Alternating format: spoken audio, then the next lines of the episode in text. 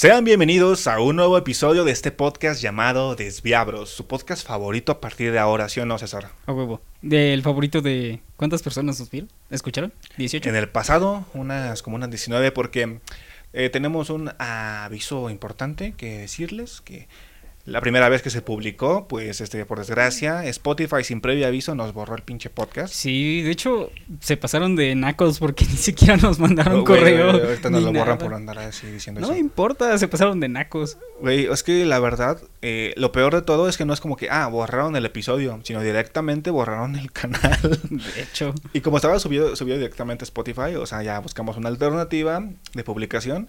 Y pues ya tuvimos que reabrir el canal y, y, pues por ende se perdieron como todas las vistas y pues bueno, reproducciones que tenía el primer episodio. Y ya lo tuvimos que subir a otra plataforma eh, y pues tener una publicación nueva y ahí pues ya, lo bueno es que ya este para siempre ahí se va a quedar alojado el nuevo podcast, ya no tuvimos eh, pedos. al menos eso esperamos. Sí, ya subieron dos episodios y este es el tercero. Yay. Solo que se alteró un poco el horario, ¿no? Porque pues se subieron los dos de putazo. Sí, porque Entonces- es que nos atrasó una semana ese pedo. Sí, entonces ahorita ya pues quedó de nuevo todo chill. Pero pues ya, ya hasta estamos ahí pagando un pichi, este, un nuevo servicio, ¿va? De hecho, Entonces, bueno, ya pues, proseguimos con el tema de esta ocasión, que va a ser un- por las fechas que estamos nos rodean. 10. Estamos, no, no, aquí no hay una tempo- temporalidad marcada en este podcast de que hablas, que lo escuchen ellos cuando, este, ya sea el especial. Pero sí, este, en este episodio especial, eh, César va tirarle caca a Taylor Swift durante una hora y explicar por qué Exacto, está del por- lado de Kanye West. Obvio. Kiani. A ver, ¿por qué, César? ¿Por qué eres un, un machito criticón? Porque Taylor Swift este, contamina no, no mucho. digas nada, ya, güey. este, es que ven- contamina mucho, güey. Pero es ¿No viste, los, especial. me- nos viste, ¿No viste los memes de Taylor Swift yendo a la tienda en un transbordador espacial? Oye, no tenemos un chingo de risa de Taylor Swift paseando a su perro y dando vueltas. Bueno, ya, el episodio de esta ocasión va a ser un episodio especial de San Valentín porque se acerca una fecha, este, realmente no es tan especial, pero es una fecha muy importante de la que nos vamos a colgar para ver si generamos más este tráfico, ¿verdad, Cesarín? Obviamente, porque somos unos hambreados. Sí, entonces que pues no, aparte porque creo que tenemos muy buenas películas que quedan como con la temática que podemos recomendar sin ser como pues comedias románticas típicas o chick flicks o cosas así. ¿No era porque somos hambreados? también ¿Y nos vamos a o sea, de la o sea, fecha? sí, güey, pero también o sea, queremos eh, recomendar propuestas que quedan chidas así como para ver ya sea en pareja, verla solo con la temática de pues ni siquiera de San Valentín, pero pues con la temática de el amor, el amor, el amor. El amor te engaña. El amor. No deja de ser. Ok, este, y la verdad es que tenemos este, unas buenas recomendaciones el día de hoy. Así que comenzamos con este episodio de. Desviabros. Bienvenidos a Desviabros Podcast. Saludos a la panzonita de Aguascalientes.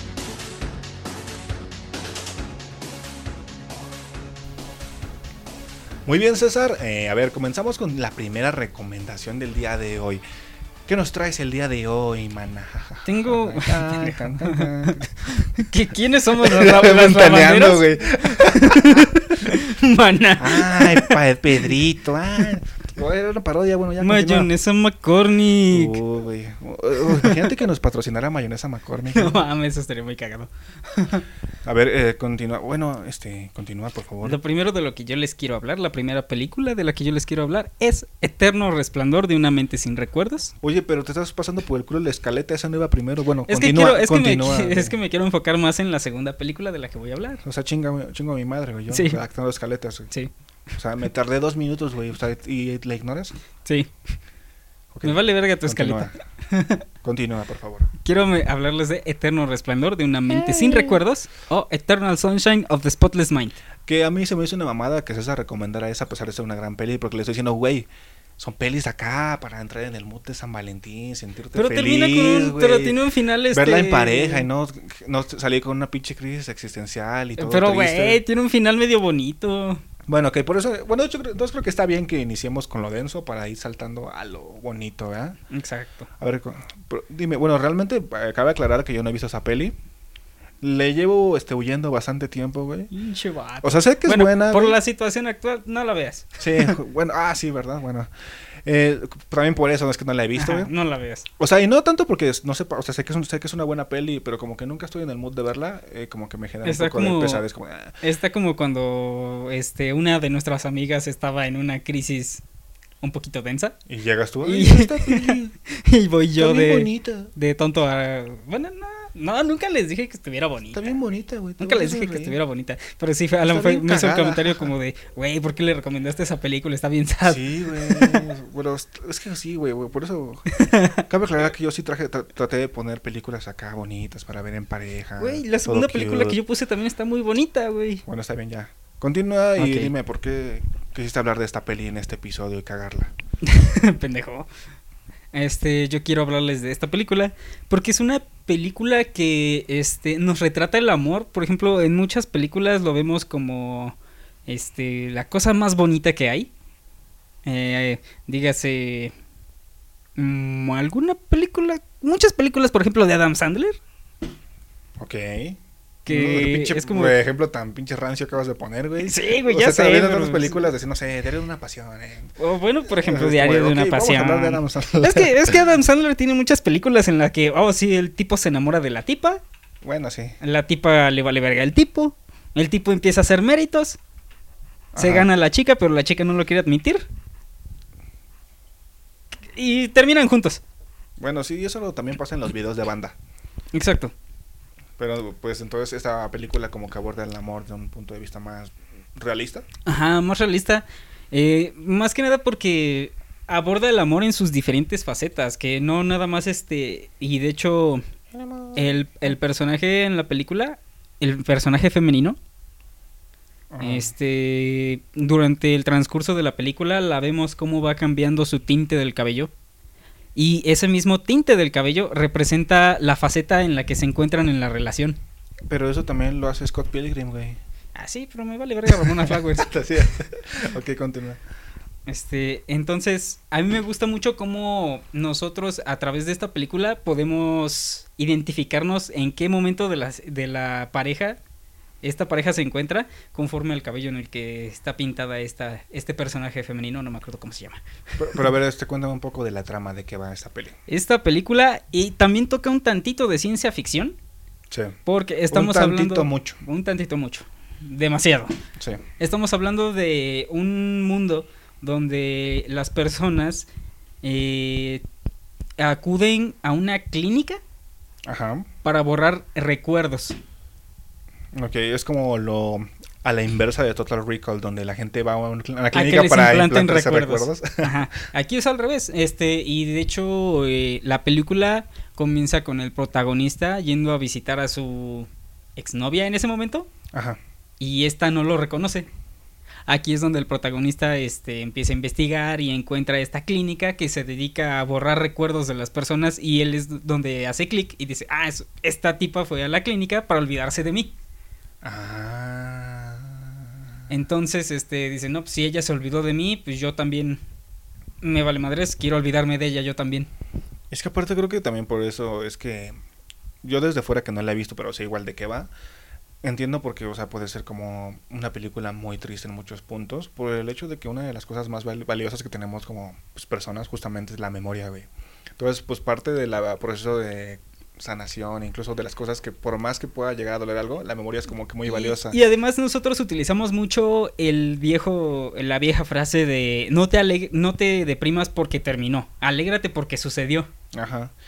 Porque Y- a final de cuentas es algo que tú mantienes en tu memoria y ya sea este con todo y sus momentos bonitos, con todo y sus decaídas, con todo y sus momentos tristes, tú lo recuerdas y al menos este puedes estar contento de que realmente ocurrió.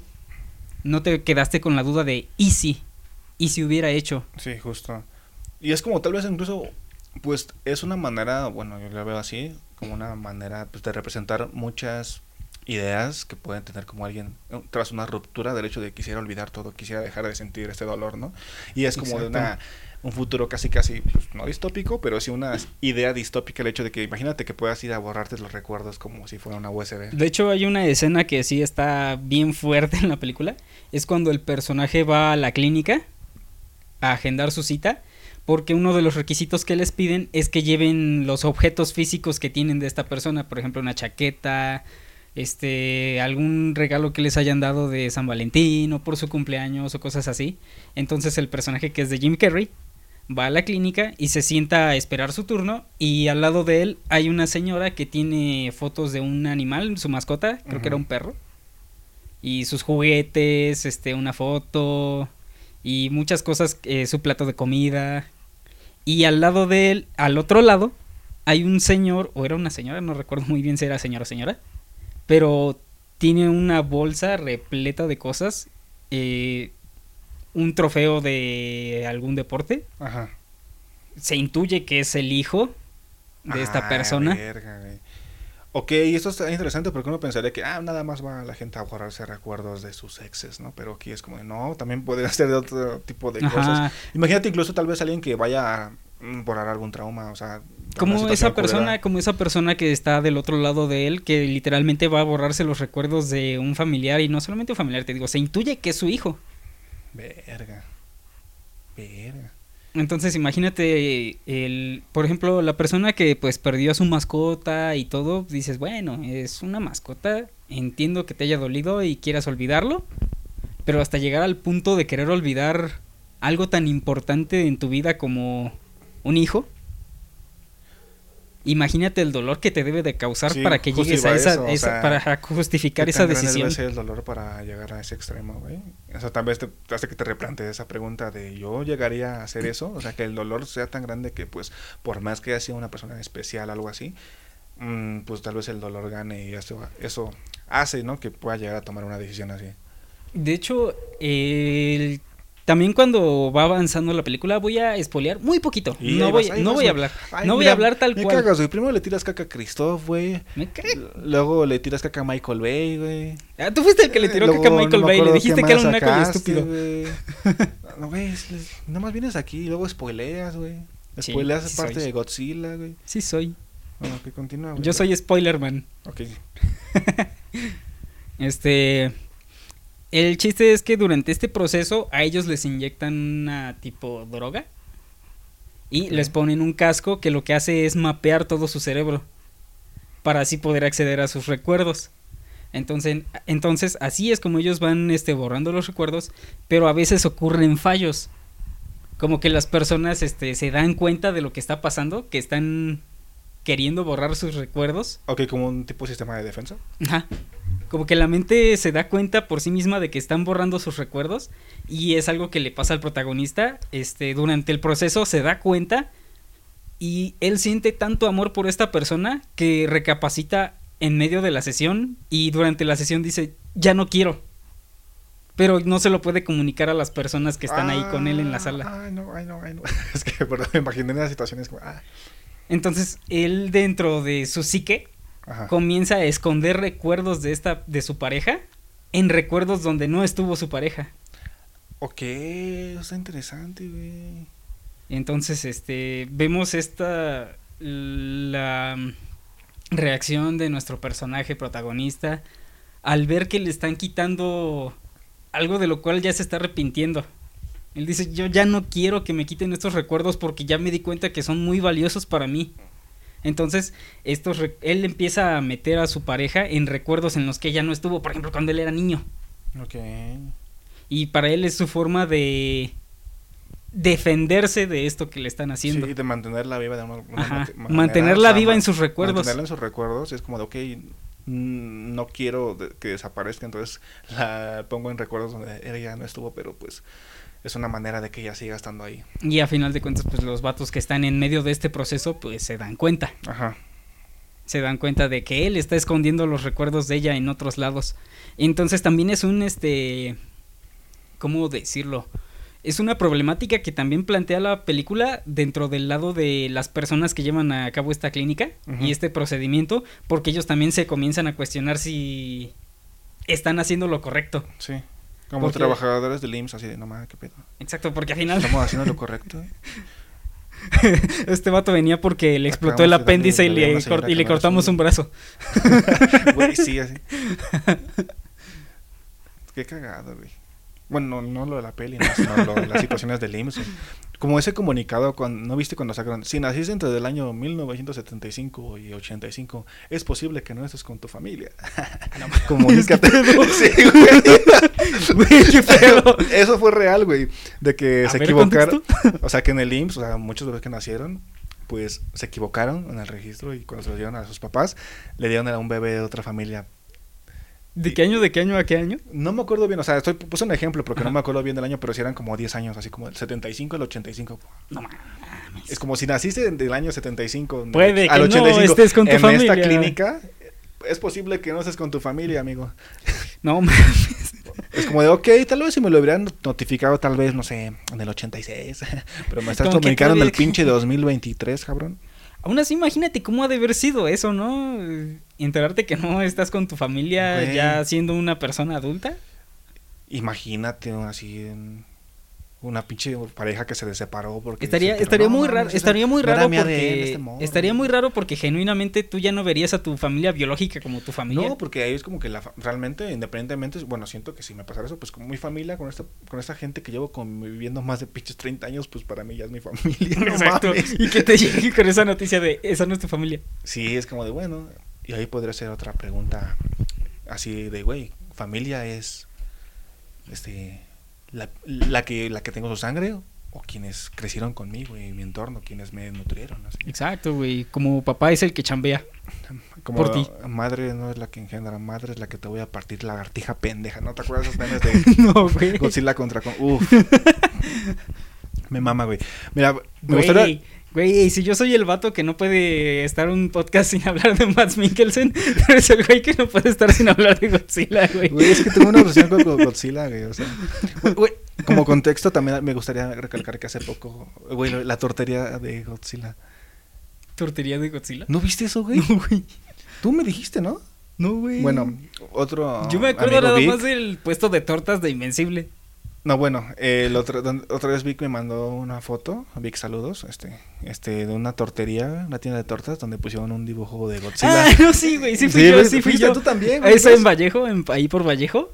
eh, hay una tiendita de tortitas que están ricas, están baratas y pues cada día tienen unas tortas distintas. Así, no, hoy tenemos la gamera, mañana la De hecho, de hecho ahí tenían una, primero tenían, en cuanto tú entrabas a la tienda y volteabas hacia tu derecha, que es donde está la caja, veías un dibujo de Sonic. Ah, sí, justamente eran las tortas Sonic, ya me Ajá, acordé. Que tiene su pulgar que dice te me cuidas. Güey, siento que sería como si nosotros tuviéramos una tortería, güey. Sí, güey. Tú poniendo, tú poniendo ahí en Max Mikkelsen así con un de saludos. Yo le pondré un altar, güey.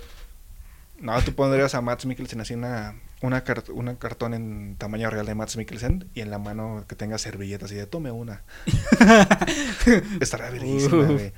Pero mira, me gustaría hablar este, de la ficha técnica de esta peli porque una de las cosas que más como que sobresale o donde es- resalta es el cast porque es protagonizada por Jim Carrey y que es un papel eh, fuera de lo común de lo, Sí, de lo que ha eh. hecho Jim Carrey en su carrera porque estamos acostumbrados a verlo en comedias es el, uno de los reyes de la comedia ¿no?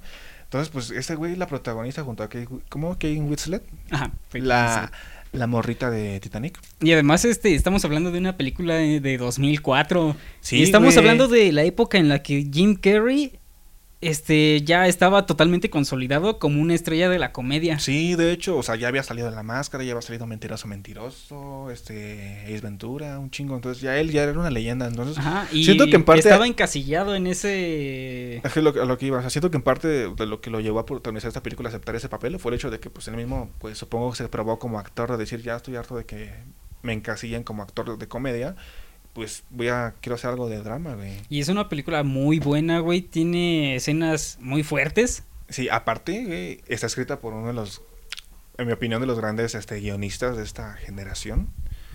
Bueno, ni siquiera de esta generación, ya de hace dos, tres generaciones, pero es uno de los guionistas vivos que existen, que es Charlie Kaufman. Que la verdad, ese güey, pues, aparte, por ejemplo, él también escribió y dirigió Anomalisa.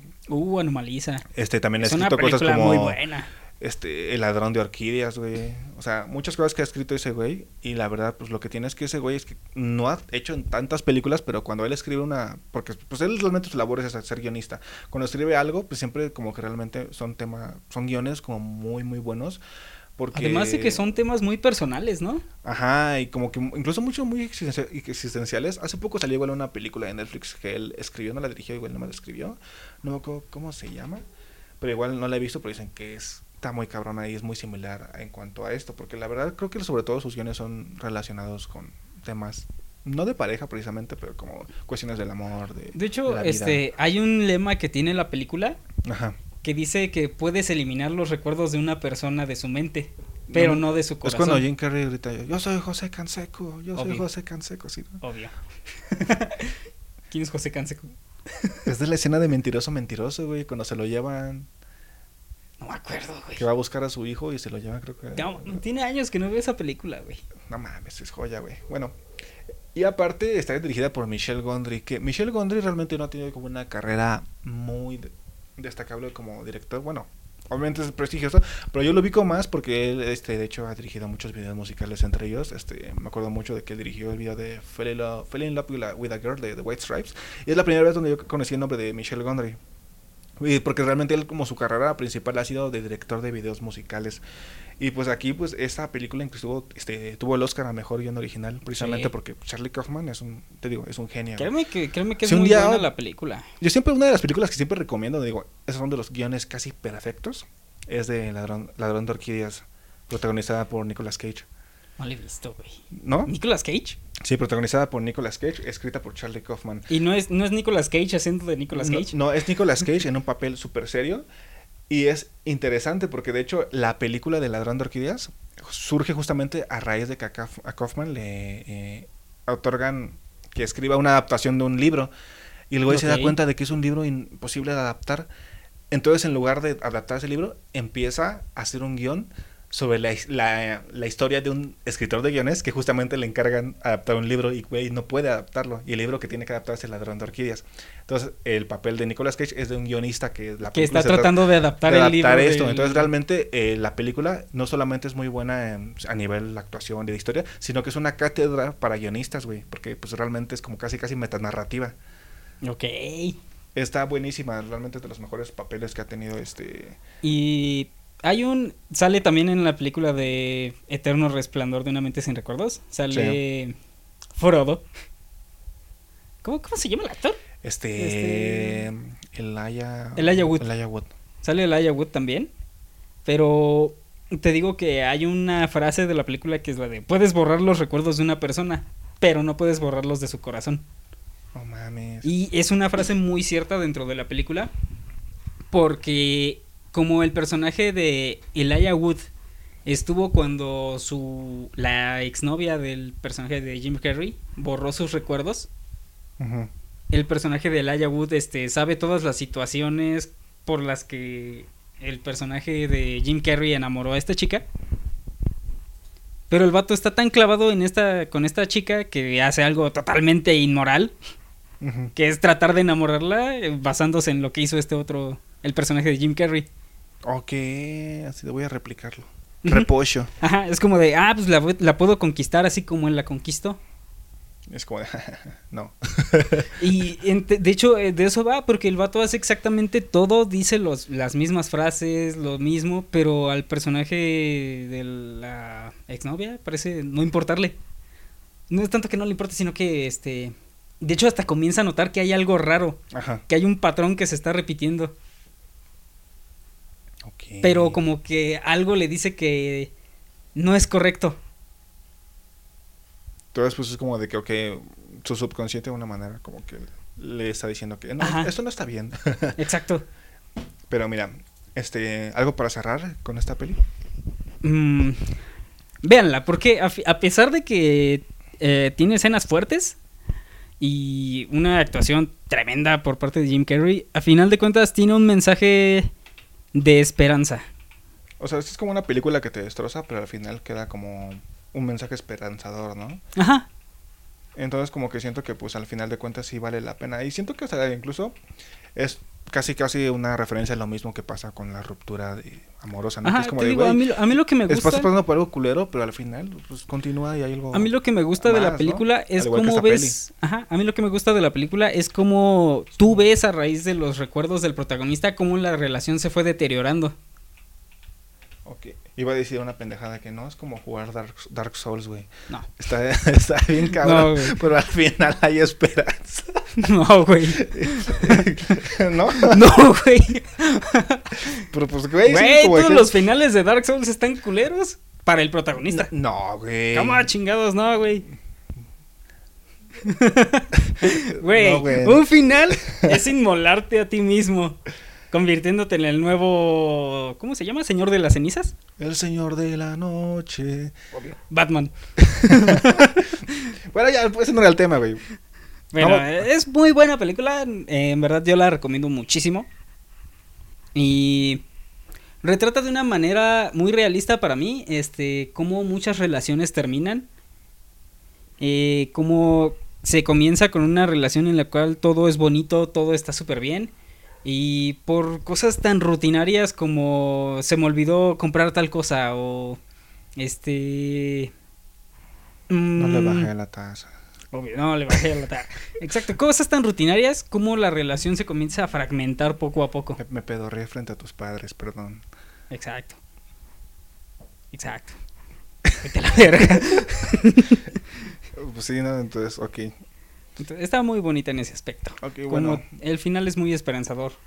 Bueno, al menos ya pues, das una das espe- esperanza tú mismo, César, de que a pesar de ser una película que puede ser muy dolorosa, pues eh, recomendable y pues sí crees que queda para ver en pareja el 14 de febrero. Sí. ¿Sí? Sí, yo ¿Seguro? diría que sí. sí. No te garantiza coito, pero sí lágrimas. Exacto, no, exacto, no te garantiza coito. Bueno, está bien, muy bien. Vamos con la siguiente película y va a pasar algo que jamás creerías que podría pasar. Que yo te recomiendo una comedia mexicana. De hecho, no mames, ya, ya, ya sabía yo que era mexicana esa película. Sí. Pero no, no me- acordaba por el nombre que era mexicana. Pues sí, por eso, porque en la lista pusimos un chingo de nombres en inglés y es como de, ok. Pero no, no sabía que era comedia, güey. Ok, mira, bueno, realmente sí es comedia, pero siento que es una gran comedia. No he visto, o sea, a mí en personal yo la vi, se me hizo muy buena. Estoy hablando de La vida inmoral de la pareja ideal. Este es una película del 2016 y lo que tienes, como lo mencioné, es una comedia, pero al mismo tiempo este, te habla de, pues, temas sobre una relación. La- el mismo nombre te lo dice. Y aparte me gusta mucho esta peli porque habla sobre reencontrarse con el amor de tu vida. Esta película se trata de unos güeyes que se eh, Manuel y no, perdón, ¿cómo se llamaba? Espera, se me fue el nombre de esos güeyes. Ah, ya me acordé, güey. Se llama Martina y Lucio, güey. Ni crean que lo acabo de leer No, porque no, se me no, acabó. No lo acabo de leer, no. Para nada lo acabo de leer. Bueno, es que aquí tenía la ficha técnica porque la vez pasada fallamos un chingo en un buen de cosas. eh, Y lo peor es que a pesar de que ahorita también tengo aquí el texto al lado de, con de la ficha hecho, de técnica. hecho, pues, debimos de haber abierto las páginas de las fichas técnicas antes Bueno, de empezar. abierto nada más, o sea, porque me acuerdo de, de la película y todo eso, pero nada más obviamente se me va el nombre de los actores o de los protagonistas en este caso, ¿no? Bueno, la historia de Martina y Lucio, que estos güeyes, este, la película inicia eh, ya ellos como adultos y te da un indicio de que en el pasado ellos tuvieron una relación muy fuerte, ¿no? O sea, porque de hecho te dicen, no, me acabo de encontrar a mi ex allá afuera, entonces la chingada. Entonces la película habla de que estos güeyes, este, ya siendo mayores, no sé, sus treintas, se encuentran casualmente así en Guanajuato, ¿no? En una calle. Entonces, eh, ambos, eh, no sé por instinto, ambos son solteros. Pero como por quedaron una relación como con mucho resentimiento porque acabó de una forma muy culera a pesar de que fue un- una relación donde ellos se consideraban que eran el amor de su vida, ¿no?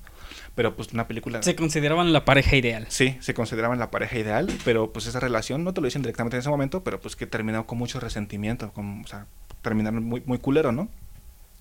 Entonces, pues a ambos, eh, por instinto, pues empiezan a, a inventarse cosas. ¿Y cómo te fue a ti? Este, no, pues yo ya estoy casado y así, me casé con una supermodelo, la chingada, casi casi, ¿no? Y, ay, no, sí, yo también ando con quién sabe ¿Cómo, ven este Con güey? un filántropo y así. ¿Cómo ven este güey? Entonces, en, eh, ahí en eh, la conversación y todo eso, pues a ellos se les ocurre decir, no, pues, ah, sí, entonces deberías de, deberíamos de juntarnos y cenáramos entre parejas, ¿no? Ah, sí, sí, sí. Entonces, pues, quedan pactados de cenar entre parejas y ambos van a una cena donde ambos van con una pareja falsa a cenar y entonces están ambos en un papel donde pues realmente están contando este a los demás y a nosotros como espectador cómo fue su relación porque es que terminaron. Entonces, la película se va intercalando entre la historia de esos güeyes cuando se conocieron en la preparatoria y cómo andaron y anduvieron, perdón, y todo eso. Y al mismo tiempo te van contando, bueno, se ve lo de la cena y eso. Entonces, como que toda la parte de la cena y eso, donde están actuando y eso, es como más la parte de comedia y eso, ¿no? Ok. Y, la parte más de... Ahora sí que salir de eh, mantener la mentira a flote, ¿no? Ajá, mantener la... Pues, es como una situación muy cagada, ¿no? Porque, por ejemplo, una de ellas tiene así que está como pareja realmente, es un, su mejor amigo que es gay y cosas así. Entonces, como que están manteniendo así el pinche papel de que eh, yo, ah, no más, sí, te, veo ser muy hermoso. Así que eso, y como de, y la morra así como de, güey, no tendrás que estar diciendo eso, te tendrás que estar poniendo celoso, te supone que eres mi marido, ¿no? y, al, mismo tiempo, el otro güey va con la esposa de su mejor amigo. O sea, le dijo, ok, le dijo, o sea, a tu esposa. Ajá, y, y, está su mejor amigo ahí, güey, que según es porque lo conoce, ¿no? Y es como de, ah, y aparte ella está embarazada. Entonces es una muy cagada. Y te van contando este, esta historia. Y es la verdad, es una película muy buena. Genuinamente está muy bien escrita.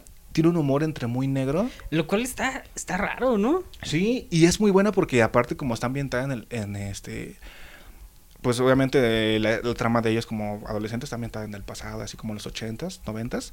El soundtrack está bien verga y uno de los motivos por los que la conocí es porque, por ejemplo, yo soy muy fan de una banda chilena, Los Prisioneros. Y como que algo que gira un poco como en torno a la trama justamente es que ellos dos este, tienen una conexión con una canción de Los Prisioneros y música de Los Prisioneros. Ok. Entonces, el soundtrack está muy bueno y aparte, como bien lo dice la, el nombre, la vida inmoral de la pareja ideal porque no solamente hablan de que ellos tienen una vida, pues una relación muy chida, sino aparte era una relación muy sexual, muy promiscua. Ok. Donde no, o sea, te la van contando ellos cómo experimentaban sexualmente, no solamente entre ellos, sino también con otras personas, así. Entonces es como una relación muy poco convencional, donde pues te una relación. Que a, final de cuentas este no está mal, ¿no? No, está bien, de hecho, Ajá, está algo que me gusta de eso es que la película no estigmatiza eso y te ponen como el hecho de que, ok, esta, esta relación sale como de las normas de la monogamia y aún así ellos se consideran el amor de su vida y es como una relación súper sana, más sana que muchas relaciones de pinche gente monogámica que pues podría haber tenido en su vida, ¿no? Ajá, porque eh, está mucho el... Tabú. El tabú de que si una pareja, al cualquiera en la relación, propone algo distinto, eh, está muy estigmatizado como de, ay, no, este, no, eh, no quiero, no, que no soy suficiente para ti. Es como de, no, o sea, nada más se trata de experimentar, ¿no? Justo. Y aparte me gusta porque, aparte, tiene un humor muy chido, está muy bien escrita. Y es que además estamos hablando de una película de 2016. Sí, de 2016. No es tan vieja. Ajá, no es tan vieja, pero es cuando proliferaron muchísimo el tipo de películas de comedia romántica aquí en México. Ajá. Y, pero eran comedias románticas malas. Y aparte esta, pues es bastante corta. Malas. Eh, estamos hablando de por las fechas por las que salió No Manches Frida. Sí, de hecho. Y o sea, obviamente no peca de tener muchos elementos de ese tipo de comedias románticas, pero al menos aquí, como que ya hablando de temas generales, la película es muy buena. Y realmente, o sea, yo la recomendé porque, pues, inclusive hasta yo la vi en, su momento con mi expareja. Y fue como algo donde nos pasamos muy bien, ¿no? Así como de, ah, eso está muy chido. O sea, como que genuinamente es una película muy buena para ver en pareja. Y hoy en día, este, que la volví a ver para pues, hablar de ella, está muy. Uno de los temas principales que maneja es el de. ¿Cómo decirlo? Mm, aceptar como. O sea, perdonar, saber perdonar y sobre todo, este, no te debes de, como quedar callado ante muchas cosas, como del hecho de que algo que eh, es muy importante para la película es que ellos terminaron su relación y nunca hablaron de muchas cosas que tenían pendientes de que debieron de haber hablado.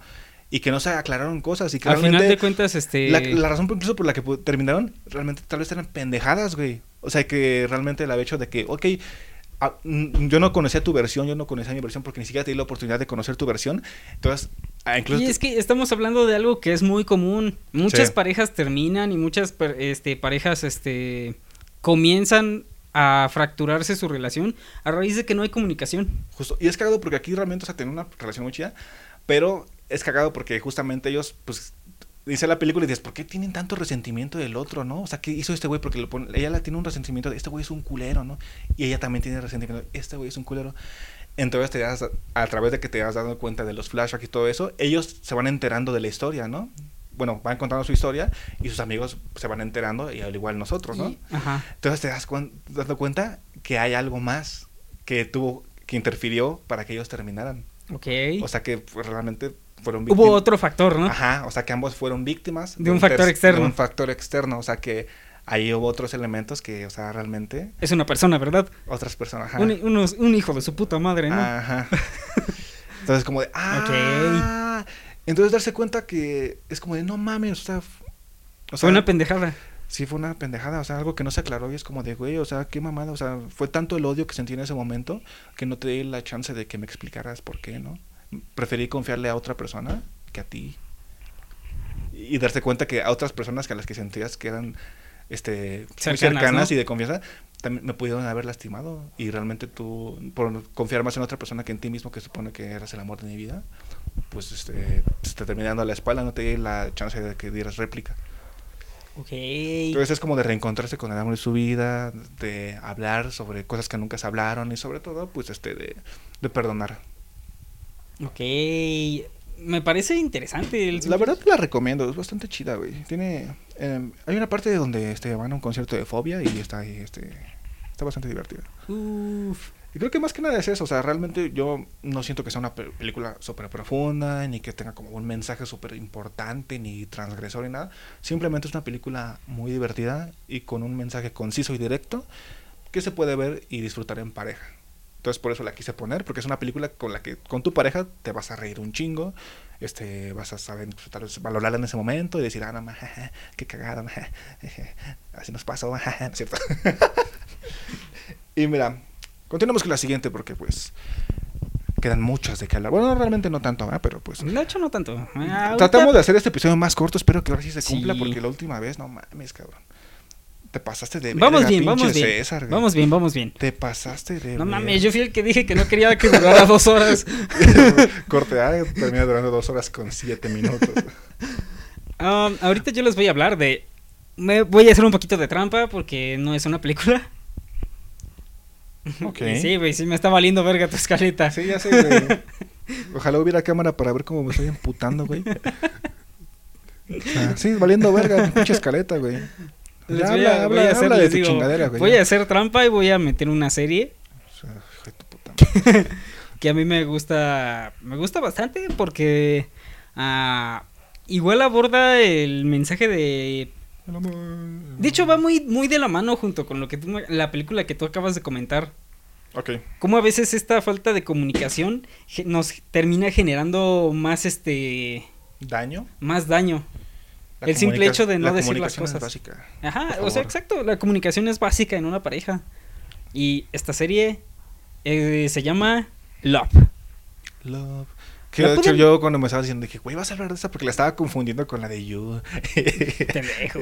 Pero no, Love, no, la verdad no ubico nada de ella. La verdad, Está ¿para en qué te- Netflix. qué Está en te Netflix, eso este original de Netflix. Ajá. Tiene tres temporadas. A la verga, creí que nada más era una. No, son tres temporadas. Pero las tres temporadas, créeme que son muy buenas. Tiene ¿Qué algunas... tipo de serie es? ¿Es una sitcom? ¿Es un drama? Este... Ah, no es drama, no, es más como tipo sitcom. Ajá, pero no tiene este formato tradicional de sitcom. No. es como una serie de comedia, Ajá, pero... pero, pues, ajá. también muy enfocada en el romance. Ok, sí, ya estoy viendo aquí, ¿eh? Ah, Eh, ¿ya ¿Sale Jenna Ortega, güey? Sí, Ah, no. Sí, sí, de hecho, este es, creo, bueno, nuestro protagonista Ajá. funge como, creo que era como maestro. Puta madre. A ver, acuérdate bien, güey. Tú te has recomendado tu chingadera y ni te acuerdas. Vete a la verga, ¿no? Concéntrate, ¿no? Por favor. Concéntrate, hijo de tu puta Justamente, madre. sí, güey, o sea, sí. Por eso vas a recomendar cosas, César. Para no recordarte de los datos. Ya. Exacto. Ah, bueno, la serie comienza con nuestro personaje protagonista. De hecho, eh, este, terminando una relación. Ok. Oye, ¿por qué todos tienen que ser sobre terminar relaciones, güey? Pero está chido, güey. Bueno, no sé, no me da risa porque ambos serie- pusimos- iniciamos- Bueno, es que iniciamos como con esos temas, pero bueno, al menos yo la siguiente película que tengo no sobre. Ahora esta sí ya no es sobre ruptura igual, yo igual, reconciliación. yo igual. La siguiente película de la que voy a hablar te prometo que está muy bonita, no mames. eh, me encantó. Sí, ok. Bueno, ya continúa con Love, por favor. Ya que Es te vale una- verga la escaleta, pues ya continúa, Sí, vete a la verga, ¿no? tu escaleta me vale verga. Pues ya me di cuenta, güey. Este. Esta serie, por lo que me gusta muchísimo, es cómo aborda cada personaje. Ajá. Cada personaje tiene su forma peculiar de ver el amor. Ok, pero, o sea, antes de eso, ¿de qué trata la serie? Dame como una sinopsis así como rápida. Este. empieza, los dos personajes protagonistas comienzan la serie terminando una, terminando una relación. Entonces, este, nuestro protagonista en una peda para desestresarse, no sentirse triste, Ok. Em, se pone hasta la madre de briago Ajá. y entonces al día siguiente, como tiene que bajarse la cruda de algún modo, termina en un supermercadito tipo Oxxo. Ajá. Y ahí es donde conoce a la otra personaje que es su bueno, su interés amoroso. Bueno, ¿con quién va a desarrollar una Ajá, relación? ¿Con quién va a desarrollar una relación? Ok. Entonces, este, se conocen ahí de la forma más random porque literalmente la morra está ahí para comprar cigarros, pero ella dejó su dinero en una chaqueta que en la no tiene dinero para comprar sus cigarros. Ajá. Entonces, nuestro protagonista pues es este una persona de buen corazón y buen samaritano. Y es como de, "Eh, ¿no tienes dinero? Si quieres yo los compro por ti, no tengo ningún problema. Y la chica es como de, ¿estás seguro? Tengo dinero, si quieres vamos a mi casa y te doy el dinero. O sea, sí tengo el dinero, pero no lo tengo en este momento. Si quieres, cómpramelos y ya después yo te los pago. Entonces, como los dos están en este proceso de ruptura, de hecho los dos tienen una una forma muy distinta de sobrellevarlo. Ok.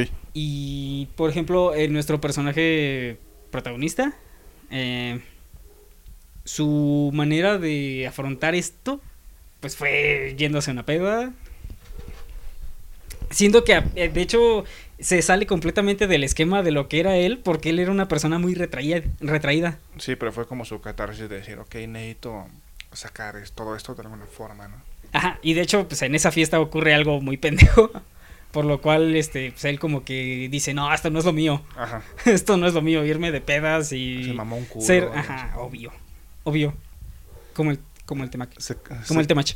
Se cagó en un mingitorio, así, ¿no? y entonces, pues, entonces, a través, pero, una pregunta, entonces, a, las tres, a través de las tres temporadas te van mostrando como el proceso de su relación, No.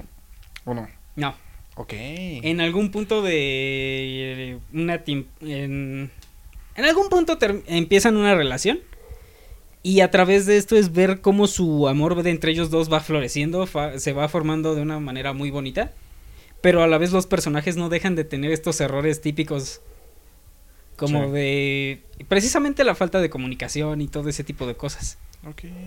Pero siendo que los dos personajes tienen una... Son muy distintos.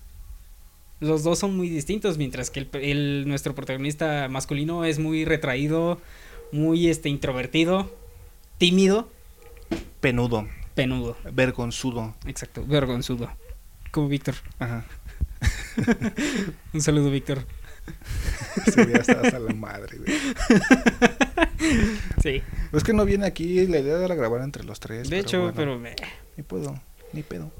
Entonces, este, me gusta cómo los dos este, protagonistas, su carácter es muy distinto. Ajá. Mientras que te digo, él es introvertido, este, tímido, muy poco comunicativo. Ajá. Eh, ella su- es todo lo contrario. Ajá, ella es todo lo extrovertida. Ajá, hasta inclusive eh, su forma de ver el sexo es muy liberal. Ajá. Y la del. pues, Y la no. de, pues no, es como que muy retraída. Ok. Entonces, este, sucede que ellos dos, este, su relación va floreciendo a través de las temporadas. Y, y no solamente la de ellos, sino que hay los personajes de apoyo. También este, los personajes de apoyo son muy importantes porque también ellos dan es su propia perspectiva de cómo ellos ven una relación. Entonces, este, es muy bonito ver cómo un personaje secundario este apoya a otro personaje a pesar de que su idea del amor sea totalmente distinta. Sí, pues es como de cada relación pues debe tener, bueno, no, no debe tener, pero tiene sus tipo, bueno, su tipo de amor, de cómo transmitir la forma en la que aman, etcétera. Entonces, pues es como de, ok, yo no, mi, mi tipo de amor o la manera en la que yo me gusta y recibir afecto no coincide con la que tú tienes, pero aún así es como que yo respeto y te apoyo en este pedo, ¿no? Porque pues es como de, güey, pues cada relación es un mundo al final de cuentas.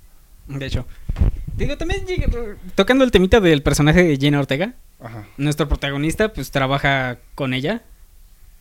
De cerca. Ella es como una Me estrella. imagino que es como que allá es cuando apenas empezaba, ¿no? Ajá. Sí, porque... De hecho, pero creo que, el, creo, creo que el personaje de Gina Ortega era como una estrella en ascenso Ok. en el mundo de la serie. Ah, y también en la vida real. Ajá. Y también en la vida real, ¿no? Ahorita ya es Merlina. Dile que no a Marvel. ¿Qué, qué están considerándola? Sí. Bueno, ya Marvel a quién no, güey. Exacto, es como Hasta, de... hasta- hasta a mí me ofreció un papel, güey, así. Obvio. El que, el así conserje del edificio Baxter en Fantastic Four. yo- No, güey. ¿No eras tú el conserje que estaba limpiando la ventana en la supuesta escena filtrada de los Vengadores? Stan Lee, güey. Donde estaba Spider-Man y le decía un poco más a la izquierda. De hecho, yo era la torre, güey. Uf. Te Pero- creo porque pinche alto hijo de tu puta madre. Sí, sí, sí, Pero a ver, continúa con tu esta serie, por favor. Y dime, ¿por qué la recomiendas? Yo la recomiendo porque es una... Bueno, Sí, aparte dices que es una comedia, Ajá, entonces es me una comedia. muy divertida. Güey, este, la verdad, pues, yo no, yo no lo ubicaba hasta que me la mencionabas, por eso es que hasta la, la confundí. De hecho, si ubican Community, ¿Es de guionista?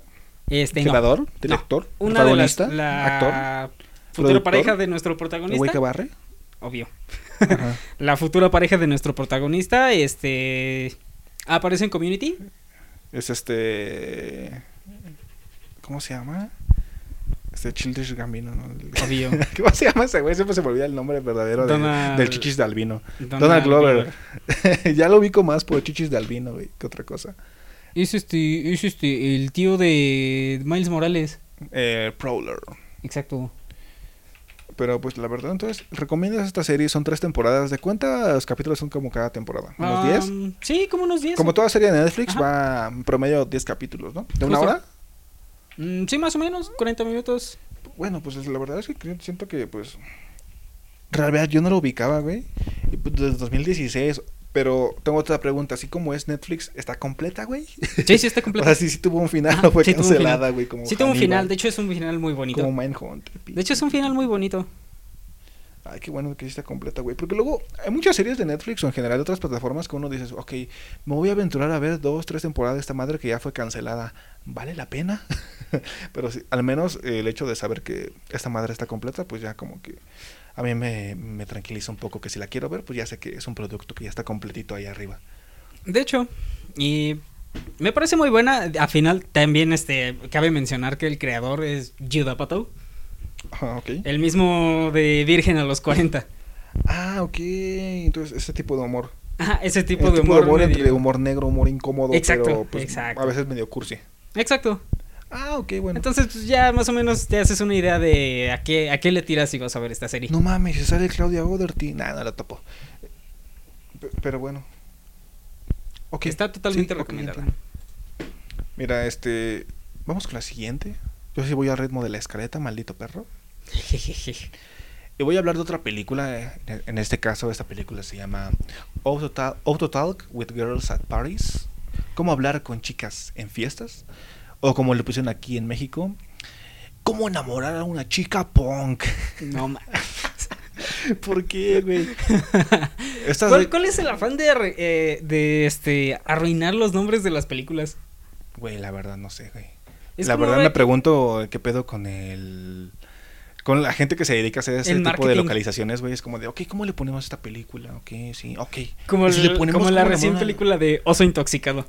Güey, lo peor es que ahí debieron de haber hecho alguna mamada, o sea, y ahí es como... Ahí era no para la que- hicieron, güey. Era para que hubieran puesto cricoso. el cricoso, güey. Cricoso. El cricoso, cabrón. Y las últimas letras las pones con otro tipo de, con otro color El o con... cricoso. Güey, hubiera sido una genialidad que hubieran hecho esa madre, pero... ah, le De hecho, huevos, güey. otro. O sea, cuando sí tienen que hacerlo, güey... No, lo hacen. Pero cuando hay como, no sé... Hace poco, eh, este, me dejaron una... Bueno, me tenía que ver una peli para hacer una reseña que se llama Shattered Glass, ¿no? Ok. Y aquí eh, en México le pusieron verdades ocultas. Yo, ¿qué? qué? ¿Cómo pasamos de cristal fragmentado a verdades ocultas? Ocultas. Y aparte está... No, no, no, ¿por qué? Es como de, ok. Y aparte era cagado porque era como un juego de palabras en inglés de Shattered Glass, de que, o sea... El protagonista se llama Stephen Glass, entonces era como de que está pasando por un conflicto y así, cosas. Oh, ya, ya, ya. Es como hacer una alusión de cómo el personaje se Sí. está rompiendo, ¿no? Ajá. Y como pues fue olvidado realmente Shadred. El güey, ¿no? Porque hablamos de un... Bueno, me estoy desviando, ¿no? Pero el punto es que digo, ¿por qué chingados verdades ocultas, güey? Es como, ¿por qué? ¿Cuál es el afán de cagarla? Y cuando tienes que hacer algo genial con el título de la película, no lo haces. El vengador del, del futuro. futuro. Incluso a mí me caga... Ah, ¿viste la noticia que ya este dijeron que ¿Qué qué? el final de la película sí es el le están implantando el recuerdo al personaje, no es que sí haya pasado? No mames, no me digas eso, güey. Sí. No, no te creo. Sí, No te creo. ¿Quién lo dijo? ¿Paul Verhoeven? no me acuerdo, pero No, si no fue hace Paul- poco salió Si no fue Paul, Ver- Paul Verhoeven, no me interesa. ¿Quién fue el director? Paul Verhoeven. Sí, creo que fue él. Entonces ya. Que dijo que literalmente cuando se dan el beso al final y se ve el, el rastro de luz, es porque ya está saliendo del recuerdo implantado. O sea, como, no, no te creo. Bueno, Que por cierto, joya que grabaron aquí en México.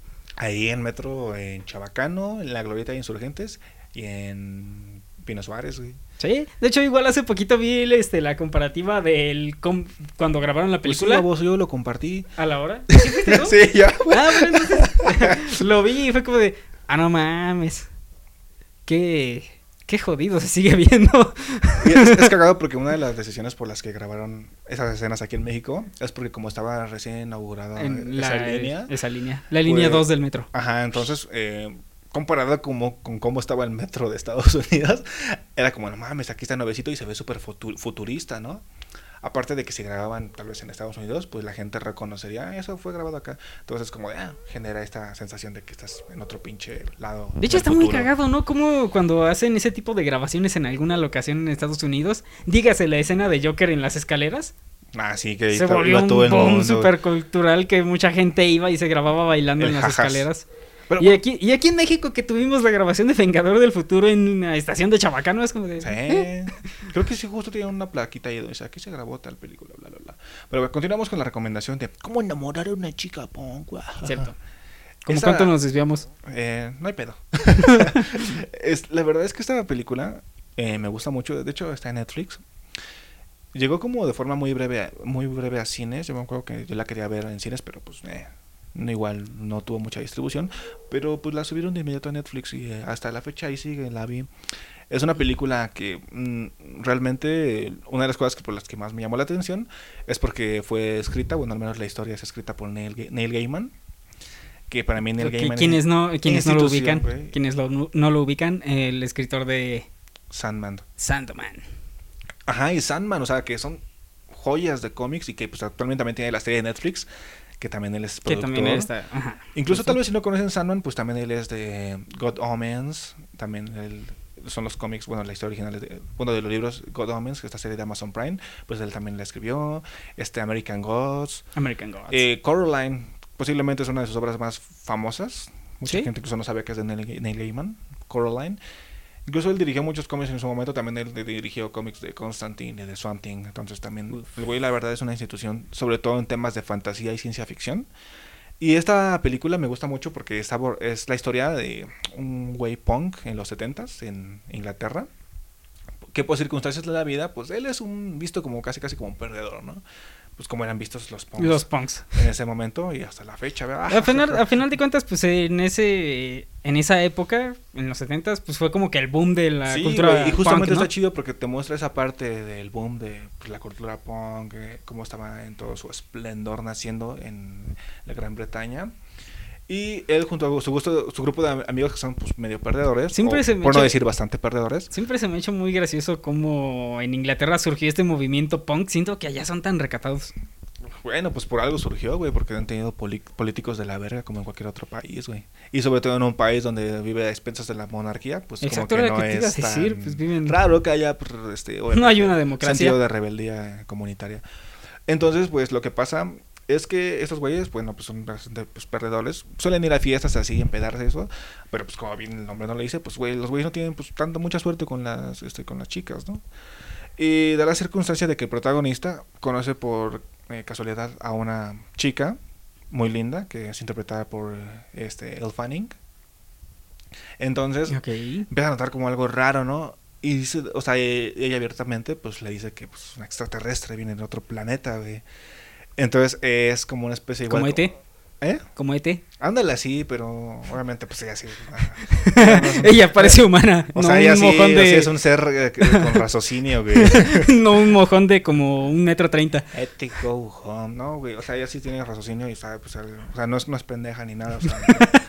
O sea, sí es una Le persona. estás diciendo a güey. ET pendejo. Sí, güey. Pues, Acuérdate que era un bebé, güey. No mames, el pendejo. se- se- se- lo dejaron cinco minutos y cuando lo vieron ya se estaba ahogando en un pinche charquito, güey. Era un bebé, güey. ET era un bebé, güey. Hay niños que los avientan en una pinche alberca y nadan por instinto. Pero es cuando recién nacen.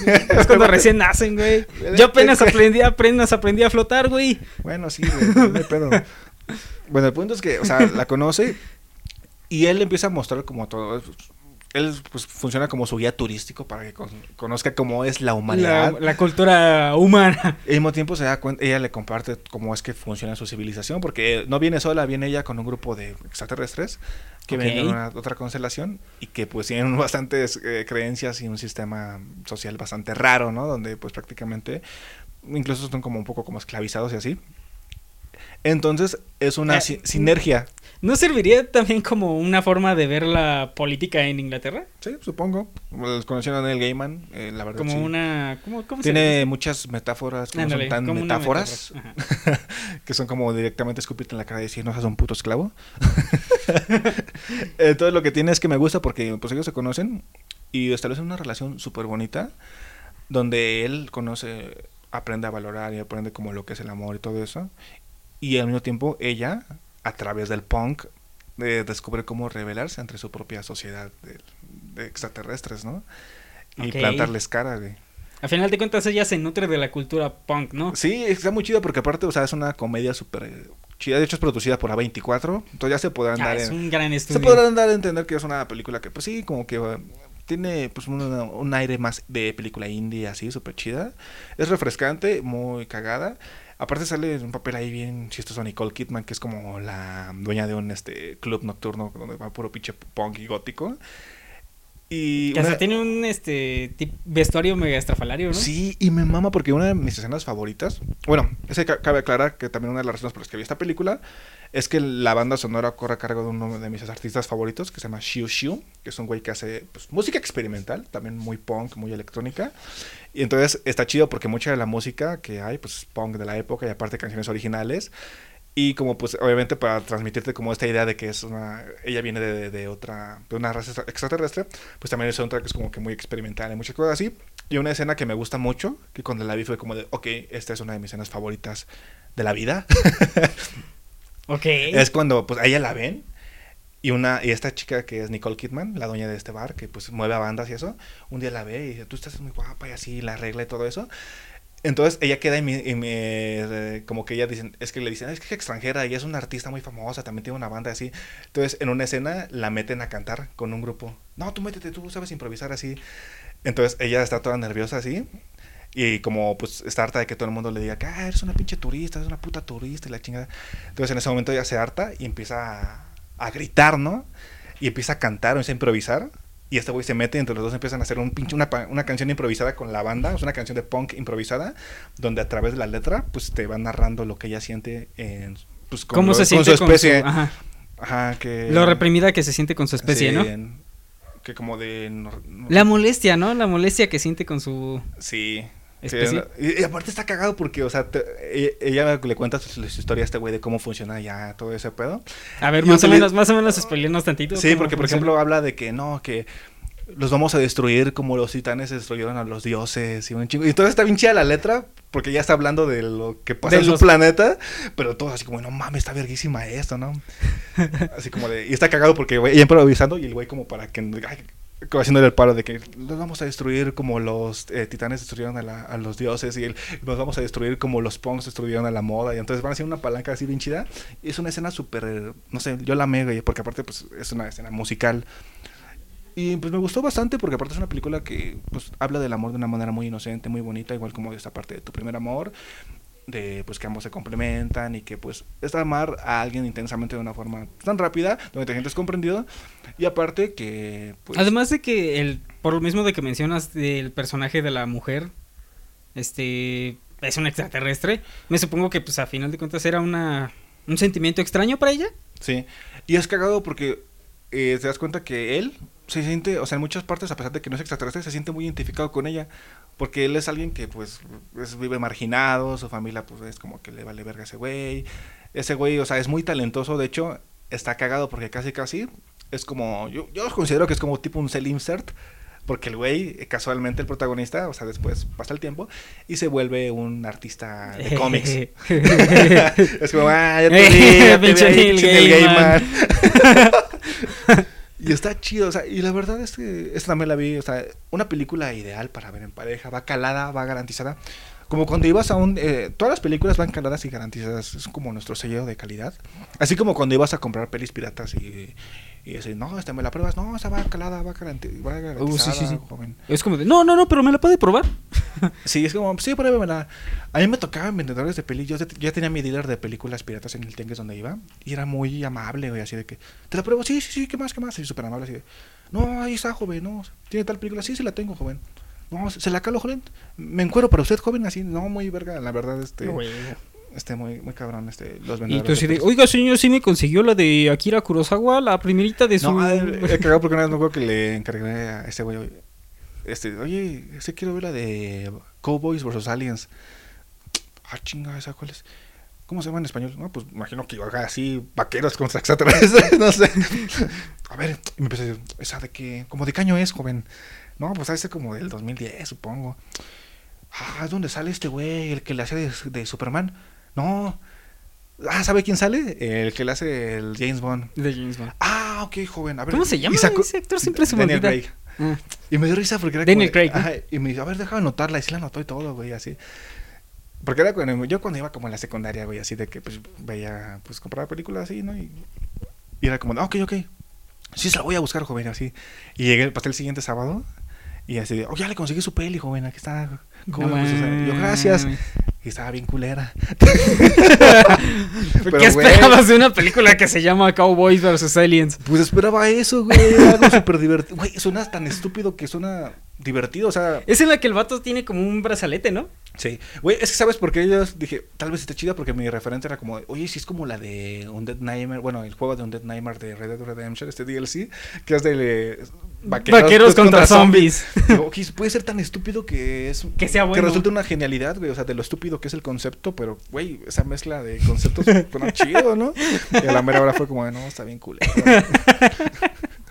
Pero bueno, continuemos con la siguiente. A ver, ¿cuál es tu última recomendación del día de hoy, Cesarín? Mi última recomendación es una película.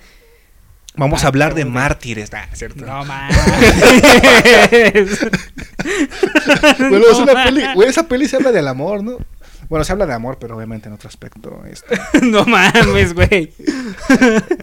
Güey, fuera de mamá, un día ya quiero hablar de mártires en el podcast porque es una de mis pelis favoritas. Obviamente no para este, ¿verdad? Porque No, obviamente no. también habla de amor intenso y todo eso, pero híjole, esta no queda para la ocasión, ¿verdad? Eh, como que no. ¿No? No, güey. Bueno, ¿qué, ¿qué pedo? ¿Por qué anotaste en la siguiente irreversible? A ver, cuéntanos, César. No. Uh, uh, es que es Gaspar Noé, ya, No, no es cierto. Irreversible va a tener su propio capítulo en algún momento. cuando hablemos de extremismo francés, vamos a hablar de mártires y irreversible. Espero que venga Víctor eh, para ver de irrever- para hablar de irreversible. ¿Quién es Víctor? Ya, continúa por favor con tu recomendación.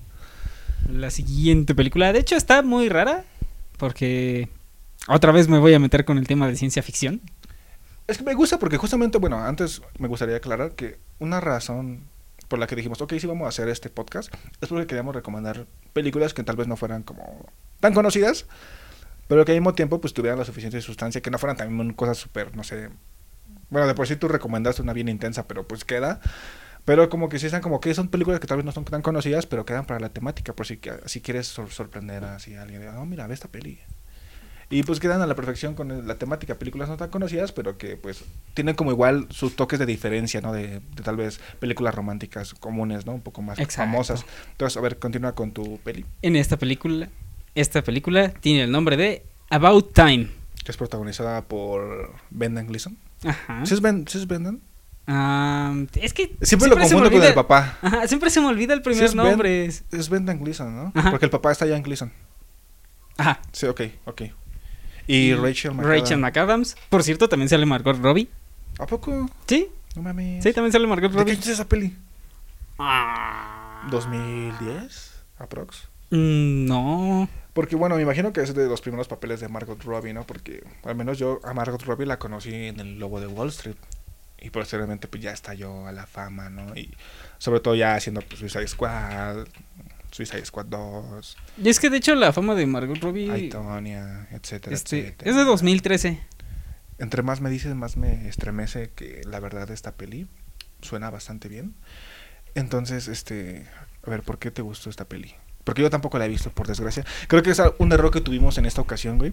Debimos de haber visto cada quien la película de la que iba a hablar el otro, Es ¿no? que dijimos, ok, porque me mandaste la lista de películas que vas a recomendar y yo te mandé la mía y fue como de verga. No he visto ninguna de esas y tú también fue como verga tampoco. Exacto. Pero si algo de lo que carecemos, por desgracia, es de tiempo. De hecho. Entonces fue como de, ok, hay que hacer como este podcast que no solo sirva como para recomendación del público, sino que tú también me las estás recomendando y viceversa yo a ti. Exacto. Eh, Entonces, este, yo voy a hablar de esta película que se llama About Time o como le pusieron aquí, Cuestión de Tiempo. Bueno, no, no- no le pusieron como el esposo del tiempo. ¿Cuál es esa? Que por cierto sale, hay otra película donde sale Rachel McAdams que también trata de es viajes en el tiempo. tiempo, ¿no? Ajá, la, es- la esposa que via- que salta en el tiempo. Ok, que es con esta Rachel McAdams y este güey el que hizo de Hulk, Eric Bana. Eric Bana. De hecho, tiene tres películas en las que hay viajes en el tiempo. Esta Rachel McAdams, no sé por qué. Si me dieran un, un, un dólar por cada película de Rachel McAdams de De viajes en el tiempo tendría tres. que no es mucho, pero es cagado que haya pasado otras veces. De hecho, A ver, esta película la verdad yo no la he visto y la he visto en tops de recomendaciones tanto de películas de viajes en el- románticas como, de viajes, en el tiempo. Entonces, si como que cumplen ambas categorías, pues digo, oye, qué chido. Está muy buena esa película, la verdad. Yo la recomiendo completamente. Es como de. Para mí, actualmente se me hizo un top. Ok, Está en sí te top mamó tres, toda. O sí. sea, por eso, la- por eso te valió verga la escaleta y la moviste hasta el final. sí, la moví hasta el final. Yo, yo dejé lo mejor para el final. O sea, ¿y por qué no me dijiste cuando la estaba eh, estructurando? Porque era divertido. Pensé que sería divertido ver tu cara cuando me valiera verga. En serio, si, pudiera- si estuviéramos grabando esto, verían cada vez que yo mencionaba. Yo que traté de ordenarlas por temática, o que primero peli, luego la serie y todo, y viendo cómo te valió verga mi estructura. güey. En serio. Hubiéramos grabado esto nada más para Sí, ver sí, tus sí, ya, reacciones. ya, continúa, continúa. Sí soy. Pero es una película del 2013 con, con elementos de ciencia ficción, o sí es muy ciencia ficción. Sí, es muy ciencia o ficción. sea, no es como la otra que tenía elementos. Aquí sí es muy ciencia ficción. Sí, sí, es muy ciencia ficción. Ok, a ver. Porque este, esta película comienza con una fiesta de Año Nuevo Ok. en la cual nuestro personaje nos damos cuenta de que es este tímido. Pienudo. Ajá, penudo. Vergonzudo. Vergonzudo. Víctor, un saludo. Rimó. Sí, bueno, al menos. Entonces, este. Nos damos cuenta de que nuestro personaje hay muchas cosas que no hace por esta timidez que siente. Entonces, este, en la fiesta de Año tipo Nuevo. darse beso de tres. Ajá, eh, por ejemplo, en esta fiesta de Año Nuevo eh, hay una chica con la cual evidentemente este vato pudo haber iniciado bien el año dándole su besito de Año Nuevo. Se nota a leguas que la chica quiere y él también quiere, pero pues por lo no lo hace, no lo hace, por, por X o por Y no lo hace, ¿no? Entonces, este su se pone una peda monumental al día Porque siguiente. llevan dos veces que mencionas que el Una inicio del monumental. protagonista es con una peda monumental. Es que es una peda monumental. Ok. Entonces, este, el personaje despierta. eh, ah, de hecho, al principio de la película nos plantean su núcleo familiar. Que está este representado por su padre, su madre, su hermana y su tío. Entonces, este, son personajes que tienen mucho peso dentro de la trama, al menos los personajes que son su hermana y su papá. Su hermana era. Ah, no, estoy conf- me estoy confundiendo con otra película. Que la de. La otra, la de. Ay, está, está no resplandor, sale a Kristen Dunst, ¿verdad? Ajá, sale Kristen Sí, Dunst. Me equivoqué aquí. Y yo voy a decir, ay, Kristen Dunst, que sale aquí. Porque me acuerdo que sale este. Ay, el don. El de Inframundo. Ah, no sé cuál es el de- El señor vampiro. Que también sale en esta película de zombies con Simon Pegg. ¿Qué le hace de David Jones, güey? No me acuerdo, güey. El que sale en Shaun of the Dead, sale en Inframundo, que es el vampiro que es el líder. De Sí me acuerdo. Sí me acuerdo del vampiro líder. Bill. Ahí está. Bill Knighty. Bill Nighy. Ese señor actorazo. Ah, sale Vanessa Kirby. Sí, sale Vanessa Kirby. Vanessa Kirby, que es la que quieren que interprete a la mujer invisible en Sí. Fantasy Four. El fancast para. no, que la corra, que corra. De hecho, abandona ese barco. No, madre, esa madre está más, no sé. Que se haga una limpia el director. De hecho. Pero entonces Bueno. este güey tiene pues, un lazo muy estrecho, bueno, un lazo muy fuerte con su familia, ¿no? Ajá. Y te digo, los principales personajes dentro de su núcleo familiar pues son su hermana y su papá. Más que nada porque, te digo, eh, termina la fiesta de, medio, de fin de año y es, su hermana va a verlo y le comenta algo oye, mi papá tiene que hablar contigo. Me dijo que te dijera que quiere hablar contigo, ¿no? Entonces nuestro personaje protagonista va a verlo. Que me acabo de dar cuenta que era Donald Gleason. no era Brendan Gleason. Donald Gleason. pendejos los dos, güey. Pero bueno, al menos recordé. El, el chiste es que este, este, nuestro personaje protagonista que se llama Tim, Ajá. va a ver a su papá y su papá le da una noticia que cambia su vida para para mejor. Pero a la vez está bien raro, es como de ¿por qué? No hay explicación, pero está chido. ¿La noticia es spoiler? Es que trata mucho de cómo cómo se desarrolla la trama. Su papá le, le confiesa que todos los hombres de su familia pueden viajar en Es el que de tiempo. hecho es lo que te iba a decir. Creo que es- o sea, porque yo no la he visto, pero sé que Ajá. es como el plot del. Ajá, es el principio, el mero principio es ese. Su papá le confiesa que lo- todos los hombres de su familia pueden viajar al pasado. Ajá. Entonces, este, nuestro protagonista se da cuenta de que hay muchas cosas que puede cambiar. Ok. Entonces la trama va girando en torno a cómo nuestro protagonista va cambiando todos muchos aspectos de su día a día. Así sale corriendo. No, Colosio, sal de esa manifestación. Exacto. No, John F. Kennedy, no, no vayas en ese auto sin protección. Deténganse estudiantes, no vayan a. No vayan a esplanada de Tlatelolco. O sea, como los memes de The Edge, ¿no? Exacto. Ok, mira, va. Entonces, este. Está muy bonita esta película. Porque llega un momento donde. Llega un momento donde a nuestro protagonista. Y el tema de viajar en el tiempo ya no le interesa. Por el simple hecho de que. Pero viajan como a voluntad. Ajá. Ah, ok, no es como la otra de Eric Bana donde. Pero no, como, pero "Ah, por ejemplo, voy, ah". tiene sus propias reglas. Solamente pueden viajar. Este. Recordando un momento de su vida. Tipo efecto mariposa. Ajá, tipo el efecto mariposa. Pero a diferencia del efecto mariposa, donde la conciencia del protagonista viaja a su cuerpo de niño, Ajá. Aquí literalmente su yo del. O sea, viaja físicamente. Ajá, viaja físicamente. Como Su- volver al futuro. O sea, como el viaje de tiempo típico de las películas. Ajá, no pero tanto su como la yo del pasado se intercambia. Su yo del pasado este, se convierte en su yo del futuro. No, no hay ¿Eh? dos, no hay dos este, personas en el mismo lugar. Ok. No hay dos, no hay dos él en el Sí, mismo lugar, sí, ni mucho menos. Su yo del pasado, su yo del futuro, viaja al pasado y reemplaza a su yo de ese momento. Por ejemplo, si él tiene un recuerdo de cuando él era niño y él quiere viajar al pasado, o sea, sí viaja al pasado, pero regresa al pasado en su cuerpo de niño.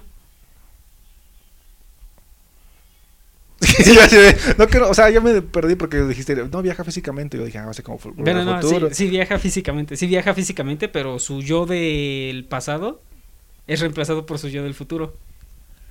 Pero, o sea, viaja como su, o sea, su cuerpo de niño. Viaja con su cuerpo de niño, pero tiene todos sus recuerdos de qué es lo que tiene que cambiar o lo que quiere cambiar. Pero entonces, ok, sí. Está muy raro el pedo, está muy raro el pedo, porque pues, a final de cuentas trata de viajes en el tiempo. Ajá. Pero está muy bonito porque, eh, te digo, llega un punto en la trama donde a nuestro personaje principal le deja de importar los viajes en el tiempo. Porque él conoce a cierta persona, que es el personaje de Rachel McAdams. Entonces, este, de hecho también está... Alias Regina George. De hecho. Sí. Entonces, este... Super actriz. Está muy cagado porque él la conoce a ella de una forma casual. La conoce de una forma muy casual en la que él va a un este restaurante a ciegas Ujú. y entonces este Un él y, su, Popeye, ¿no? ajá, él y su amigo se sientan en una mesa donde precisamente está Rachel McAdams y Vanessa Kirby y como que tiene una conexión muy chida con el personaje de Rachel McAdams. Entonces, antes de salir de este de este, ¿cómo se llama? Restaurante a ciegas. Ajá. dicen, oye, este, ¿qué, qué les parece si nos vemos en tal lado, no? Entonces se resulta que se ven en tal lado y ya se dan cuenta de que, ah, eres tú, ah, sí, eres tú. Entonces se pasan sus números y todo. Creí que ibas a decir, se pasan sus nudes. No, no mames, todavía no. Ah, bueno, sí, ya existía, ¿no? 2013. Pues sí, güey. Sí, ¿no? Ya existían Ya los había nudes. de smartphones, güey. Cierto. No, no es el tema, puta madre. pues ya que- que ibas a decir eso, güey. De hecho, algo que está muy chido de esta película es como nuestro personaje ah, hace muchas tonterías. Hace, neta, neta, güey. Al principio de la película parece que nada le sale bien al idiota.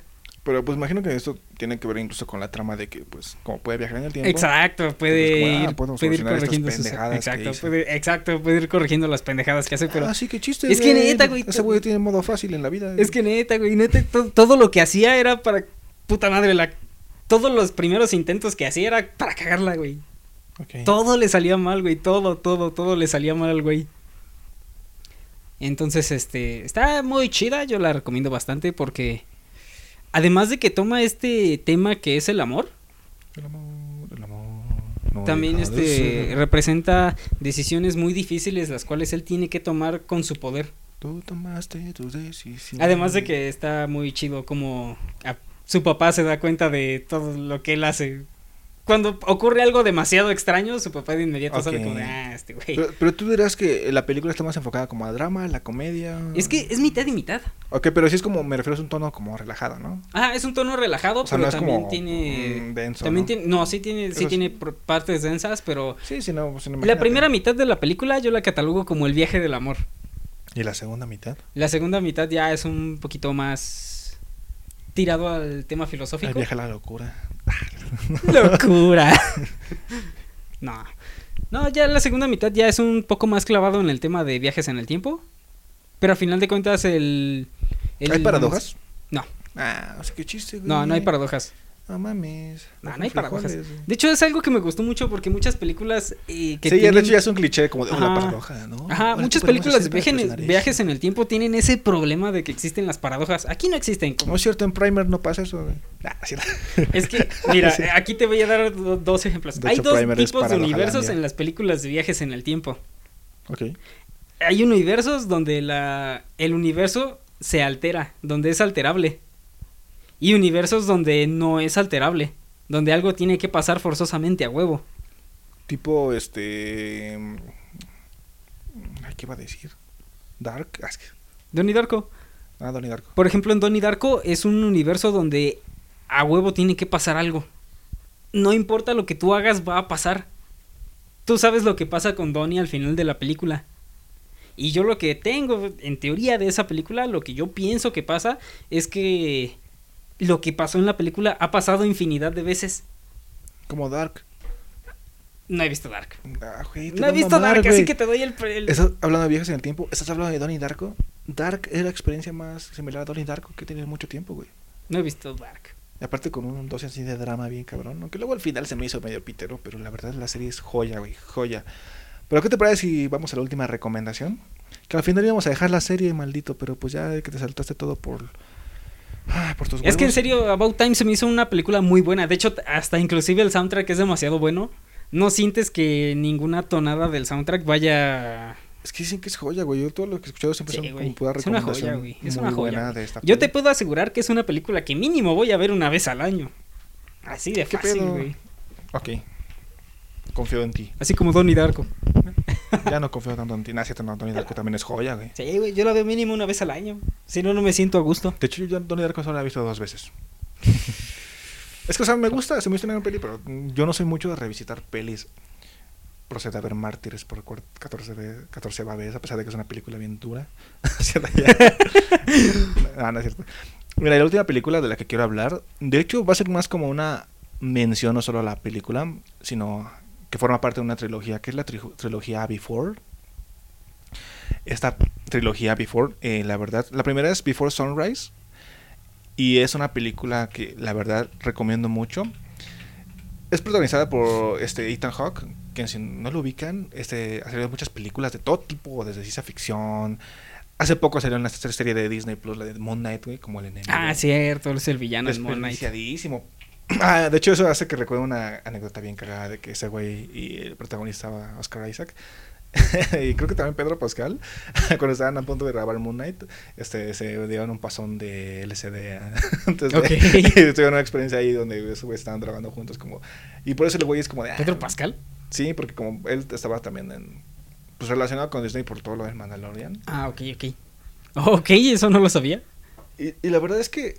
La verdad es muy buena. De hecho, el director de esta, esta, de esta trilogía, Richard Linklater, es famoso porque, pues, como que ciertas cosas que aborda en su cine es como el paso del tiempo. Pero el, no tiempo, el tiempo real, ¿no? el tiempo real y no como lo hace como About the Time o así que es metaficción, sino que estamos hablando de que él fue director de esa película Boyhood, que fue una película que grabó alrededor, no sé, un proceso como de 20 años, ¿no? O sea, Sí, filmando que- en tiempo real, o sea, como la, Ajá. cómo iba creciendo este güey. Entonces, una película que se grabó en 20 años y él documentó, pero a pesar de que es una ficción, no es documental. Y lo que tiene justamente esta película de Before es que son tres películas que están ambientadas. La primera es de los 90, la segunda es del como del 2002 y la última es como del 2010. O sea, una la Sí, sí, sí. 10 años de cada una. Y aparecen los mismos. Actores. Ajá, los mismos actores. Que la primera es este Before Sunrise, luego es Before Midnight y la última me parece que es eh, ay, ¿cómo se llama? Porque es ah, porque es antes del amanecer, antes del atardecer y antes del anochecer, anochecer. Before Midnight. La verdad es que son películas para que tengan un poco de contexto. ¿No sería Before Nightfall? No, no se llama así, Before este, Midnight. Antes de Ah, la sí. medianoche. Before Midnight, sí. Cierto. Es una película donde habla de unos güeyes que se conocen justamente por casualidad. Él está de viaje en una ciudad, ella también está ahí. Y justamente pasan una noche juntos. O sea, de que por circunstancias de la vida, ellos se la pasan ahí, este, pues, caminando y conociéndose eh, en la ciudad de noche, güey. Ok, ok. eh, es que dices pasan una noche juntos y... Ah, bueno, sí. Fórmula tu, pre- tu... Fórmula tu... Tu, tu, tu, tu... Tu idea. Es que mira, O sea, no... no Está en, en París, ¿no? Está de, como de mochilero, bueno, no de mochilero, pero está de viaje, ella también, entonces como de que ellos se conocen, eh, hablan y como que tienen un clic de inmediato, ok. y por circunstancias como de la vida de que el otro día se tiene que ir, también ella, pues dicen, oye, ¿qué te parece si esta noche, pues, nos conocemos? O sea, nos la paseamos juntos literalmente por la ciudad de París, eh, abandonada, bueno, abandonada, pero solitaria. Y pues la película se trata de eso, de ellos caminando por las De ellos conectando en... Ajá. en las calles de París Antes de del noche, amanecer, ¿no? Y es como de que, ok, tenemos hasta el amanecer para pues, irnos, ¿no? Entonces la película justamente habla de eso, ¿no? De cómo es que puede surgir esta relación, como de conocer a una persona de una manera tan profunda, si te das como el tiempo de, pues, hablar con ella, cosas así.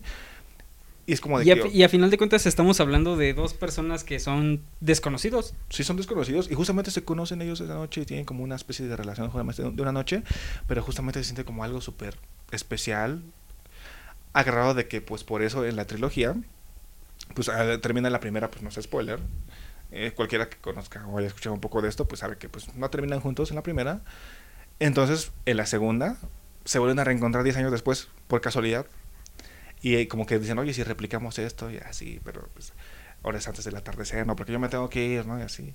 Y luego la última pasa lo mismo, entonces habla de eso, ¿no? Como de reencontrarse de nuevo con las personas, de darse la, la oportunidad de conocer a otra persona y sobre todo de cómo es posible que pues sentir algo tan intenso y algo tan especial de una forma tan pasajera, tan casual. Tan casual, ajá, y justo sobre tan todo casual. como de que, oye, no es posible, o sea, neta como que tuvimos algo tan especial, algo así de una forma tan rápida, tan intensa y tan, pues no sé, esporádica.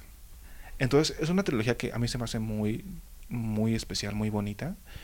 Y también hasta cierto punto, pues un poco triste porque es como de que, ay, verga, no, ya queden segundos, ¿no? Porque Desde la primera, ¿no? Era como de, "Uh, ¿por qué no se quedaron? Y está, está muy buena, la verdad. De hecho, Richard, Richard Linklater también dirigió escuelas de rock. No tiene nada que ver, pero más me gustaría dar ese dato porque Ah, sí, pues Es un director muy ah, sí, pues, versátil, güey. ah, sí, pues entonces Ethan Hawke también sale en la película de Predestination. Uh, joya. Joyísima Predestination. y pues ya, esto me gustaría más como mención. Porque en primer lugar solo he visto la primera, jeje, estaba disponible en la HBO Max. Las otras no están, ¿verdad? No, güey, solo está la primera. Por eso es que la llegué. Tiene mucho, no tiene mucho que la vi. Y de hecho solo la vi una vez. Y es muy buena. Y no, Y está, te- no, ver las demás. no está disponible en cierto sitio A lo mejor está en de movie. dudosa precedencia. Creo que está en procedencia. Ay, sí, de ley. O sea, yo pues, por eso digo, ah, guiño, guiño, busquen en cualquier lado. Está en internet. Alguna página de dudosa procedencia. Guiño, guiño. Sí, ahí sí, ahí hay muchas. Pero creo que de hecho las tres están en movie. Ahorita que volví a contratar movie voy a checar. Creo que ahí están las tres. Ahora que me acuerdo, güey, ¿tú, ¿tú fuiste el que me dijo que vio la secuela de Donnie Darko? Eh, ¿Por qué no, güey? Te conté que una vez vi un resumen. Ah, ándale. Porque dije, me valió ver, obviamente sé que es muy mala y así. Y normalmente yo soy alguien que está en contra de los resúmenes, pero dije, nada, nada. Esta madre no la voy a ver. Me dio morbo. Eso porque me apareció en Facebook y me quedé viendo y fue como de, ah, qué pitero, güey. E incluso hasta me dieron ganas de verla nada más porque dije, suena tan pitero que ha de estar muy campi. Ha de estar así como muy cagado de estarla viendo nada más para reírme. No mames. Es que. Sí fuiste tú el que me dijo, ¿no? Que hasta sale Frank. Sí, sale Franco. Frank como es como el... Es el fenómeno Pyramid Head de Silent Hill, pero con Frank. Con la franquicia de Donnie Darko, Sí. que nada más tiene dos películas. Sí, pero igual ya. Pero bueno, ¿qué te parece si vamos despidiendo este podcast? Fue unas recomendaciones, pues que creo que pues, quedó ya más corto que la vez pasada. No, la vez pasada sí nos mamamos, güey. Pero es que fue un eh, episodio especial porque era lo mejor, de, bueno, lo más esperado del 2024. Cada que hagamos un especial va a ser de dos horas. Pero sí hay que hasta avisar mejor ya como que digamos, ok, este es un especial, posiblemente va a ser más largo. y en esta ocasión, pues bueno, la verdad, también fue una especie de especial porque fue como recomendaciones para San Valentín. ¿Qué, qué otro, ¿Qué otro especial tú recomendarías en un futuro? Bueno, pues ahorita ya tenemos, cambiamos las fechas para aprovechar San Valentín y vamos a grabar especial de ciencia ficción. De hecho. Entonces la siguiente semana nos veremos con el especial de películas no tan conocidas de ciencia ficción que recomendamos nosotros. Justo. ¿Qué otro, por ejemplo, qué otro especial te gustaría añadir? A mí me gustaría mucho de cine coreano. Ok. Igual o- a un especial de algún anime, por ejemplo, o de manga, de Berserk. Uf, hablemos de Berserk, por favor. Un especial también me gustaría hablar de el cine eh, del extremismo francés, porque me gusta mucho, de explotación, o de serie B, estaría uno bien cagado de serie B, De hecho. de películas cagadas de Japón. No mames, es que de serie B, no mames. Güey, estaría joya hablar de... de El Vengador, de el Vengador tóxico. Que ya me emociona un chingo que ya viene el Joyita. remake protagonizado por Peter Dinklage, güey. Uf, no hay que ver esa Uh, mamada. Yo también, güey. Pero bueno, Tiene que ser serie B a huevo. sí. Pero con esta eh, con estas recomendaciones que espero que alguien le haya interesado alguna de esas recomendaciones para digo, ok, voy a ver esta con mi morrito, morrita, morrite para que no sé pasarla bien el 14 De de hecho, am, creo que la mayoría de las que vamos a hablar de ciencia ficción, pues ya las hemos visto, ¿no? Sí. Podríamos explayarnos más y hablar más ya con spoilers de esas películas. Sí, podría ser. Sobre todo porque son películas, incluso la mayoría viejas. Pero bueno, eso sería todo por este capítulo. Y nos estaremos viendo en un nuevo, nuevo episodio de Desviabros Podcast. Despídete, Sí, César, por favor. Este, no sé a qué hora escuchen esto, pero. Lávenselo. Ok. Muchas, muchas gracias por ver este episodio. Nos vemos hasta la próxima. Chao. Chao.